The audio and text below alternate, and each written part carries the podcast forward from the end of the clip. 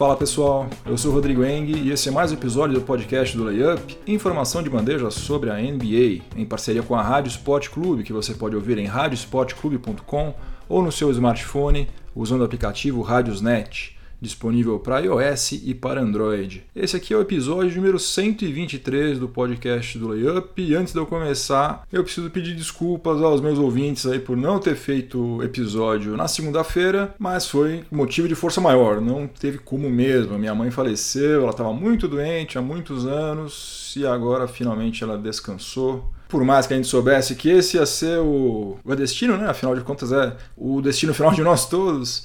Mas no caso dela, como ela tinha uma doença incurável e estava numa situação muito complicada já há muito tempo, a gente sabia que isso ia acontecer. Só que quando acontece, é duro, viu, gente? Não é fácil, não. É muito complicado perder pai e mãe. É um negócio doído demais. Mas vamos tocar para frente, vamos seguir a nossa vida. Até porque certamente é isso que ela gostaria que eu fizesse. Então vamos lá, esse aqui, como eu já falei, é o episódio 123 do podcast do Layup e os assuntos de hoje vão ser os seguintes. No primeiro período, eu vou falar sobre o fato de que dessa vez, nessa temporada 2018-2019, a gente aparentemente vai ter muito menos franquias praticando o famigerado tanking. E isso, obviamente, é uma coisa ótima. No segundo período, eu vou falar sobre os meus palpites para os prêmios individuais da NBA para a próxima temporada. Na próxima não, né? Para a atual temporada. Começou já, tem que dar um F5 aqui. Para a temporada 2018-2019. Ou seja, MVP, Most Improved Player, Six Man of the Year, etc. No intervalo, a nossa máquina do tempo voltou. Ela saiu da revisão, está toda recalchutada, pronta para fazer várias outras viagens. E nós vamos estrear essa máquina recalchutada dando uma viajada até o dia 18 de outubro de 1968. Nós vamos voltar meio século no tempo para presenciar uma atuação de Bill Russell. No terceiro período, vou falar sobre o verdadeiro desastre que foi a estreia do Houston Rockets na temporada, perdendo em casa para o New Orleans Pelicans de maneira vexatória. E dando sinais também que todos aqueles temores que a gente começou a ter na off-season, quando a gente soube da aposentadoria repentina do Jeff Bisdelic e também a gente soube da contratação de Carmelo Anthony, são temores plenamente justificáveis. Né? E para encerrar, no quarto período, vou falar um pouquinho sobre as estreias de Kawhi Leonard pelo Toronto Raptors e de DeMar DeRozan pelo San Antonio Spurs. Como será que esses dois se saíram nas suas primeiras partidas com as suas novas franquias? Então é isso, chega de delongas, vamos ao que interessa, o podcast do Layup está no ar. Finalmente começou a temporada 2018-2019, a 73ª na história da NBA. E eu estou particularmente animado porque dessa vez parece que nós vamos ter muito menos times praticando o famigerado tanking, né? pelo menos de forma descarada. Né? Isso é reflexo direto da mudança na regra do sorteio do draft que começou a valer a partir dessa temporada. Até o draft 2018, o time que fazia a pior campanha na fase regular tinha 25% de chances de ficar com a primeira escolha. O time que eh, fizesse a segunda pior campanha tinha 19,9% de ficar com a primeira escolha e o time que tinha feito a terceira pior campanha na fase regular tinha 15,6% de ficar com a primeira escolha. Agora, todos os times com as três piores campanhas vão ter igualmente 14% de chances de ficar com a primeira escolha. Portanto, o tanking já não é tão vantajoso, o que na minha opinião é uma notícia ótima, né? Dava depressão de verdade ver franquias tradicionais como, por exemplo, Sixers Lakers trabalhando para colocar em quadro durante três, quatro temporadas seguidas, deliberadamente, times horrorosos. Agora tem o seguinte: como essa alteração nas regras aconteceu em um momento em que algumas franquias estavam passando por um processo bastante complexo de reconstrução do elenco, é, uma boa escolha no draft ainda vai continuar sendo o principal objetivo de alguns times, né? Como por exemplo o Atlanta Hawks, Brooklyn Nets, né? Mas Agora sim aquele desespero para perder milhões de jogos como acontecia, né? o que é algo muito bem-vindo para nós que queremos assistir basquete de qualidade. E eu achei particularmente animador ver o Phoenix Suns, dentro de todas as limitações que a franquia tem para atrair bons jogadores, ter conseguido montar um elenco muito interessante depois de anos sendo saco de pancadas lá na Conferência Oeste. Né? O Suns estreou com uma bela vitória sobre o Dallas Mavericks e já mostrou que Devin Booker e DeAndre Ayton guardadas as devidas proporções, podem realmente vir a se transformar numa dupla dinâmica mais ou menos parecida com o que foi Shaquille O'Neal e Kobe Bryant. O Booker marcou 35 pontos e o DeAndre Ayton estreou na NBA com números que nenhum calor do Phoenix Suns jamais tinha conseguido alcançar numa partida de estreia. DeAndre Ayton marcou 18 pontos, pegou 10 rebotes e fez 6 assistências.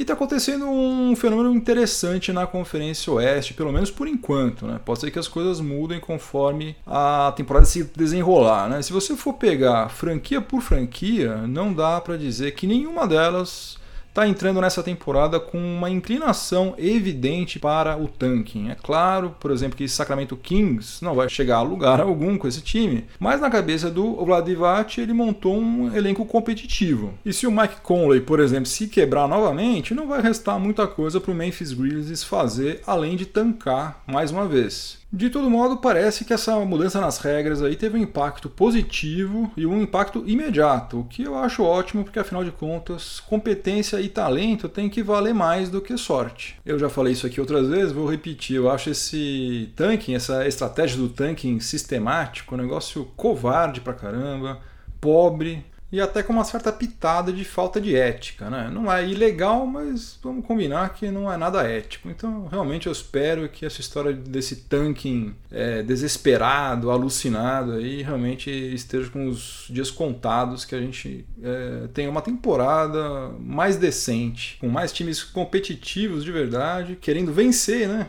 Porque é muito estranho a gente estar tá falando de um esporte profissional que move bilhões de, de dólares e a gente tenha times que entrem em quadra querendo perder. No segundo período do podcast do Layup, em parceria com a Rádio Sport Clube, eu vou dar os meus palpites para os principais prêmios individuais da temporada 2018-2019, tentando ser o mais racional possível, embora a gente sempre acabe incluindo uma dose de emoção nos palpites. Então vamos lá. Para MVP, eu aposto no Yannis Antetokounmpo. Eu acho que o Milwaukee Bucks vai crescer sob o comando do Mike Budenholzer, que é um cara inteligente, experiente pra caramba, discípulo do Greg Popovich. E eu acho que o maior beneficiado por esse crescimento do Bucks vai ser justamente o Greek Freak, que já é um jogador espetacular e eu acho que ele ainda vai ficar um pouquinho melhor. Para Rookie of the Year, eu estou apostando no Luka Doncic do Dallas Mavericks. Acho que a gente vai ouvir durante meses e discussões infindáveis se esse prêmio aí deve ser dado ao Doncic ou ao DeAndre Ayton, porque os dois devem fazer temporadas ótimas. Só que eu acho que no final das contas a versatilidade do Doncic vai falar mais alto e ele vai acabar sendo o esloveno vai acabar sendo o Rookie of the Year. Defensive Player, eu estou apostando no Kawhi Leonard. Aqui não é preciso dar muita explicação, né? Ele saudável e estando dentro da quadra, né? coisa que ele não fez na temporada passada, ele é um dos melhores defensores do perímetro de todos os tempos, né? Não é de hoje, é de todos os tempos. O cara é um monstro. Então não vai ser surpresa se Kawhi Leonard levar o prêmio de Defensive Player of the Year pela terceira vez. Quanto ao prêmio de Most Improved Player, eu estou sendo ousado. Eu vou dar esse prêmio aqui na minha bola de cristal. Vou dar para o Lauri Markkanen, do Chicago Bulls. Ele está contundido no cotovelo, né? Só deve estrear nessa, nessa temporada pelo Bulls lá no final de, de novembro. Mas quando ele voltar, eu acho que ele vai vir com tudo.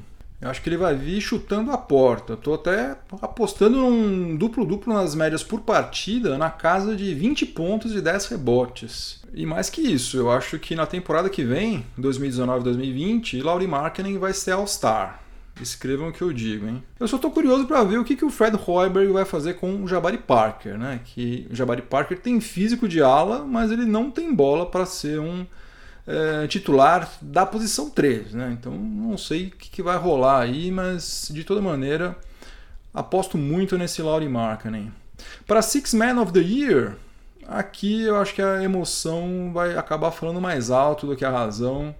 E eu vou de Isaiah Thomas do Denver Nuggets, apesar de todos os problemas físicos que ele tem já há um bom tempo, mas eu estou apostando não apenas que ele vai se reabilitar fisicamente, mas também que ele vai ser determinante para o Denver Nuggets voltar aos playoffs depois de cinco temporadas de seca. E aqui porque que eu falei que a emoção vai falar mais alto? Eu não torço pro Nuggets, né? Vocês sabem que eu, eu torço pro Lakers, mas eu tenho uma simpatia muito grande pelo Nikola Jokic. Sou fãzão dele e tô torcendo para que ele se dê bem. Então, eu acho que para ele se dar bem, pro Nuggets se dar bem, eu acho que vai ser essencial que o Isaiah Thomas se reabilite e ajude bastante lá a franquia do Colorado. Para o prêmio de Coach of the Year, né, melhor técnico da temporada, eu estou apostando no Nate McMillan, do Indiana Pacers. Para mim, ele vai mostrar que a campanha da temporada passada não foi um mero acaso e eu acho que ele vai levar o Pacers ao patamar de 55 vitórias na fase regular, mesmo sem contar com um elenco cheio de estrelas. Né? Aliás, apesar do Vitor Oladipo ter sido All-Star em 2018 e de ser um baita jogador, sem dúvida nenhuma, eu confesso que eu ainda não consigo incluir ele nessa categoria de estrela.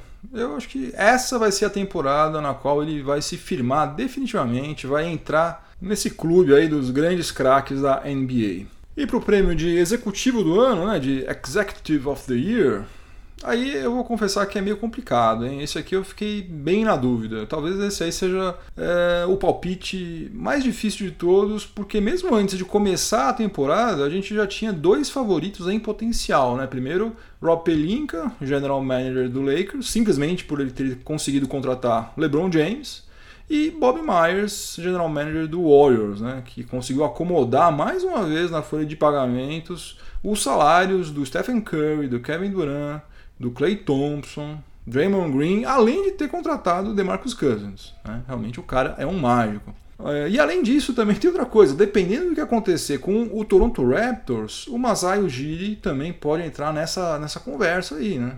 Já pensou? O cara tem a ousadia de trocar o melhor jogador da franquia de todos os tempos e, a partir disso, o time faz uma campanha melhor do que tinha feito antes. Né? Se acontecer isso também, Masai Ujiri pode facilmente ser eleito Executive of the Year. Mas aqui eu vou fazer a escolha mais conservadora, vou apostar no Bob Myers do Golden State Warriors. E já que eu estou chutando para todos os lados, eu já digo o seguinte: para mim, Golden State Warriors campeão sobre o Boston Celtics em seis partidas, com Kevin Durant MVP das finais outra vez. Não sei se isso é bom, se isso é ruim, mas eu acho que isso é o que vai acontecer.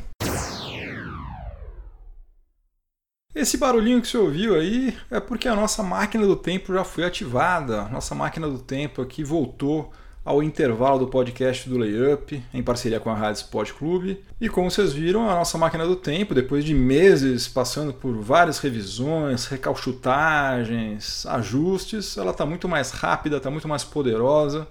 Em um estalo de dedos assim, já viajamos no tempo e chegamos ao dia 18 de outubro de 1968. Portanto, voltamos exatamente meio século. É, e nesse dia aconteceu o quê? O Boston Celtics começou a temporada 1968-69 com uma vitória sobre o Detroit Pistons em Michigan por 101 a 88. E o que aconteceu de tão especial nesse dia 18 de outubro de 68?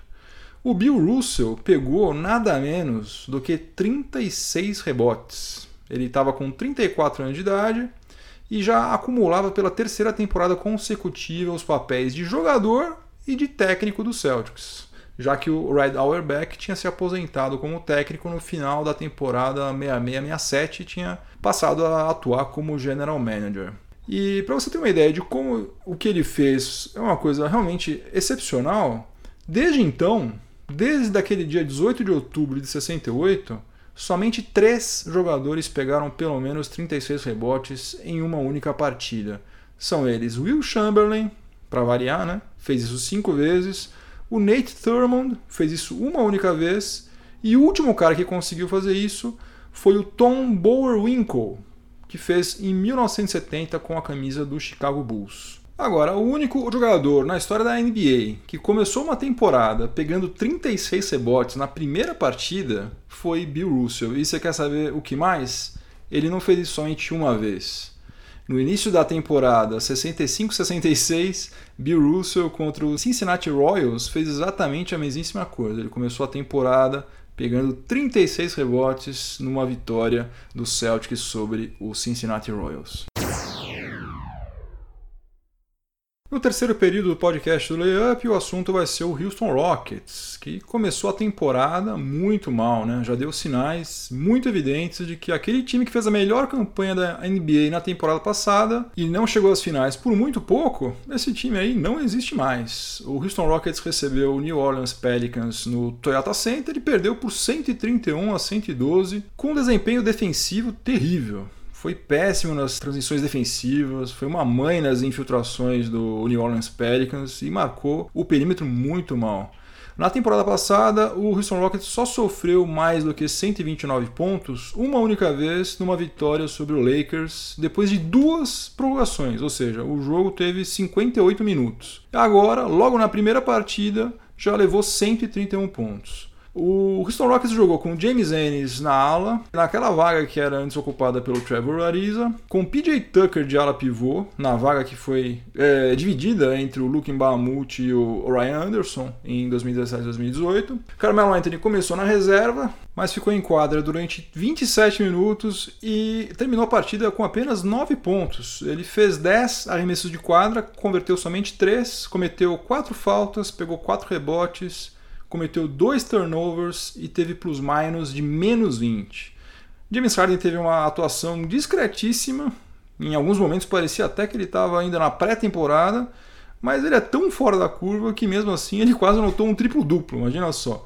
Ele marcou 18 pontos, pegou 9 rebotes e fez 10 assistências. E você vendo o jogo, você nem percebe isso, parece que ele jogou mal. O Houston Rockets foi para o intervalo perdendo por 71 a 54 e ele não conseguiu fazer absolutamente nada para reverter, ou pelo menos para minimizar essa situação no segundo tempo. Foi abatido bovinamente, sem reação nenhuma. Quem é da minha geração certamente se lembra daquele desenho da Hanna-Barbera, Carangos e Motocas, que tinha aquele personagem que era uma alambretinha que fazia parte da gangue malvada eles sempre faziam algum plano para ferrar um outro eh, personagem que acho que era um carro, agora não lembro direito, mas enfim. Sempre que as coisas davam errado, a lambretinha chegava pro, pro chefe, pro líder dessa gangue e ficava falando: Eu te disse, eu te disse, eu te disse. É, olha, se essa lambretinha fizesse parte do staff do Houston Rockets, certamente no intervalo desse jogo de ontem contra o New Orleans Pelicans ela estaria buzinando no ouvido tanto do Mike D'Antoni quanto do Daryl Morey. Eu te disse, eu te disse, porque tava na cara, né? Tava na cara que a coisa não tinha muito como dar certo, né? Porque quem perde Trevor Ariza e Luke Mbamute, que voltou para o Clippers com um salário de apenas 4 milhões e 300 mil dólares. Apenas para nós isso é uma fortuna incomensurável, mas para a NBA isso não é nada, né? E contrata Carmelo Anthony e Michael Carter Williams, não pode achar que vai manter o mesmo desempenho defensivo, né? Não tem como. E aí alguém pode dizer: ah, calma aí, puxa vida, foi só um jogo, primeiro jogo. Tudo bem, ok. Acredito que as coisas devem melhorar, né? Até porque se continuarem assim, periga até que eles não consigam chegar nem na pós-temporada. Mas, sinceramente, você acha que aos 34 anos de idade, Carmelo Anthony vai aprender a marcar? Difícil, né? E ele já aceitou ser reserva. Será que ele vai aceitar também, numa boa, ter menos minutos de quadra para não prejudicar tanto o rendimento defensivo? Eu duvido muito. Isso aí não vai acabar bem, não. E eu já falei isso aqui e vou repetir mais uma vez. Eu acho que o Jeff Bisdelic, que era o assistente técnico responsável por organizar a defesa do Houston Rockets, ele decidiu se aposentar repentinamente às vésperas do início da temporada porque ele já estava antevendo tudo isso aí e preferiu não fazer parte desse fiasco. Mas vamos dar crédito também para quem merece, né? O Houston Rockets foi derrotado por um time que jogou muito bem. O New Orleans Pelicans foi muito eficiente nos rebotes, nos contra-ataques, nas assistências e também nos arremessos. O Nicola Mirotic fez uma partida excepcional. Ele marcou 30 pontos com 6 bolas de 3 pontos convertidas em 8 tentativas. O Anthony Davis foi dominante nos dois lados da quadra, marcou 32 pontos, pegou 16 rebotes e bateu seu recorde pessoal distribuindo 8 assistências. Puxa vida, hein? O cara tá um tempão na NBA, quer dizer, um tempão não, tá? Seis temporadas, salvo engano, e ele nunca tinha feito mais do que sete assistências até ontem. Além disso, o Monocilha também fez o seguinte: ele deu três tocos e fez três roubos de bola. Nada mal, né? O Alfred Payton, que está tendo a missão agora de substituir o Rajon Rondo, estreou pelo Pelicans com o triplo-duplo mais magro que é possível alguém fazer. Ele marcou 10 pontos, pegou 10 rebotes e fez 10 assistências, mas é um triplo-duplo, né? E o Julius Randle, né, que poderia muito bem ainda estar no Lakers, ajudando o LeBron James, saiu do banco para marcar 25 pontos, com duas bolas de 3 pontos convertidas em apenas 23 minutos de quadra, uma estreia também excelente. Enfim, eu espero estar errado, mas eu acho que o Houston Rockets jogou no lixo boa parte do que tinha construído a duras penas. Quarto e último período do podcast do Layup, em parceria com a Rádio Sport Clube, o assunto vai ser as estreias do DeMar DeRozan e do Kawhi Leonard pelos seus respectivos novos times. DeMar DeRozan agora é, defendendo o San Antonio Spurs e o Kawhi Leonard no Toronto Raptors. Depois da contratação do LeBron James pelo Lakers, a troca entre Raptors e Spurs certamente foi a negociação da última free agency capaz de produzir mais impacto no cenário da NBA. Kawhi Leonard estreou pelo Raptors com vitória em casa sobre o Cleveland Cavaliers por 116 a 104 e o DeMar DeRozan também estreou com vitória pelo San Antonio Spurs, batendo também em casa por 112 a 108 o Minnesota Timberwolves, o conturbadíssimo Minnesota Timberwolves. Além dos dois estrearem com vitória, os dois jogaram bem. Kawhi anotou um duplo-duplo com 24 pontos e 12 rebotes e o DeMar DeRozan foi o cestinha do jogo com 28 pontos, 4 rebotes e 4 assistências. O curioso foi a maneira como a torcida do Raptors tratou Kawhi, né? Durante boa parte do jogo, cada vez que ele pegava na bola, o Canadá Century vibrava como se ele tivesse feito alguma coisa fantástica, né? Pelo visto, eles vão passar a temporada toda bajulando Kawhi Leonard para ver se ele decide ficar em Toronto na próxima free agency. Parece aquela moça encalhada, né? Aquela que já tá quase virando a tia doida que cria uns 30 gatos e daí finalmente arranjam um namorado, daí a família inteira dela fica puxando o saco do, do cara para ver se a coisa vai para frente. Agora, uma coisa que deu para notar, sem muito esforço, é que uma das principais características que fizeram do Toronto Raptors o melhor time do leste na temporada passada não apareceu nesse primeiro jogo. O Toronto Raptors fez apenas 21 assistências. A média da franquia em 2017 2018 foi de 24,3 assistências por partida e jogando em casa também na temporada passada, o Raptors só fez 21 assistências ou menos em 8 das 41 partidas que fez lá no Canadá Century. Tomara que eles não tenham perdido essa preocupação em movimentar a bola que o Dwayne Case conseguiu incutir na temporada passada, porque senão, mesmo com Kawhi Leonard jogando o fino da bola, acho que eles vão ter dado um passo para trás. Já o San Antonio Spurs não pôde contar com DeJounte Murray, não pôde contar com o Derek White e nem com o calor, o Looney Walker, né? Estão todos contundidos. E então Greg Popovich teve que escalar Brin Forbes como armador titular. O Jacob Puetel, né, pivô que chegou ao Texas junto com o DeMar DeRozan, foi o titular da posição 5 no lugar que pertencia, na vaga, aliás, que pertencia ao Paul Gasol. O sistema defensivo do Popovich continua relativamente forte e agora o Lamarcus Aldridge e o Rudy Gay têm DeMar DeRozan para ajudar a pontuar. Aliás, parece que Popovich não vai se meter a tentar mudar o estilo de jogo do DeMar DeRozan, como ele fez nos primeiros anos do Aldridge lá em San Antonio. Vai simplesmente tirar proveito da habilidade que o DeMar DeRozan tem em pontuar e qualquer evolução que ele tiver no setor defensivo vai ser lucro. Eu me arrisco a dizer o seguinte: por mais maluco que isso possa parecer ao final da temporada passada, principalmente, não se assustem se o San Antonio Spurs terminar com uma campanha melhor do que o Houston Rockets na fase regular.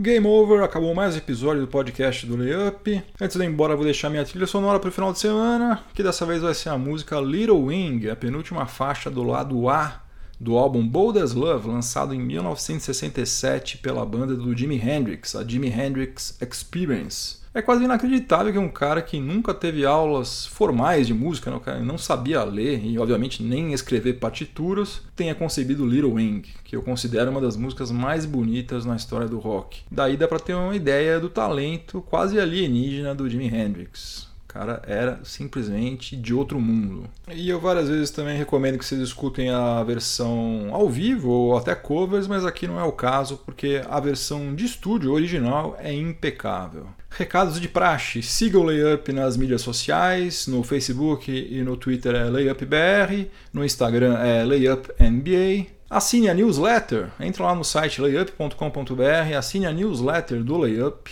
Por favor, mesmo que você não escute os episódios pelo YouTube, se inscreva lá no meu canal, porque vai me ajudar bastante. Aliás, muito obrigado para o Rogério Araújo de Souza e para o Carlos Eduardo Crespo. E que mais? E se você estiver ouvindo este episódio aqui em alguma plataforma de podcast, aproveite para avaliar positivamente o podcast do Layup, que isso também me ajuda muito.